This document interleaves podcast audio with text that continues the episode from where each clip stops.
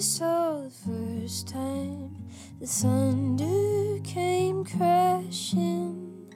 Your new blue eyeliner. 嗨，各位同学，大家好，我是姚老师，欢迎来到今天这一期的英语口语美养成。那今天的话呢，我们来教给大家这样的两句话：You're in a rut. We need to spice up your wardrobe. You're in a rut. We need to spice up your wardrobe. You're in a rut. We need to spice up your wardrobe. 你穿的太土了，咱们得给你怎么样呢置办几件新衣裳，或者我们说我们得怎么样呢？需要把你的衣柜焕然一新，这样的含义。You're in a rut. We need to spice up your wardrobe. You're in a rut. We need to spice up your wardrobe. 整句话呢，朗读过程当中要注意一下 in a 这地方呢，经常会连读变成 in a in a rut。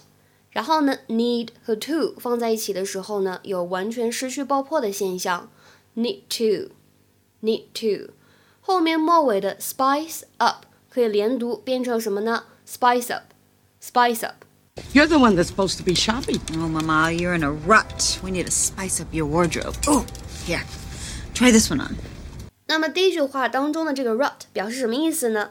它本来指的就是那种泥泞的道路， 下完雨过后，汽车开过去呢留下的那种凹痕痕迹。但在这里的话呢，我们可以把 rut 理解成为 a boring way of life that does not change，一成不变的无聊的那种生活方式。比如说，我们来看一下下面这两句话：I give up my job because I felt I was stuck in a rut. I give up my job because I felt I was stuck in a rut. 我辞职了，因为我觉得怎么样呢？之前的生活一成不变，太无聊了，接受不了。那再来看一下下面这个句子：If you don't go out and meet new people, it's easy to get into a rut. If you don't go out and meet new people, it's easy to get into a rut. 如果你不出去结交、认识一些新朋友，就很容易怎么样呢？陷入到一成不变的生活当中去。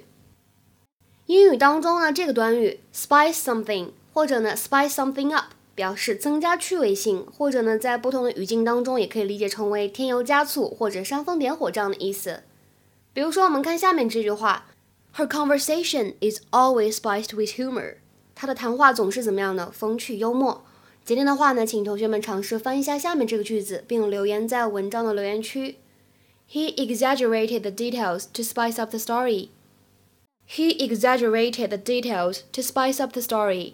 什么意思呢？欢迎各位同学的积极留言。OK，今天的节目呢就先讲到这里了。See you guys around，下期节目再会。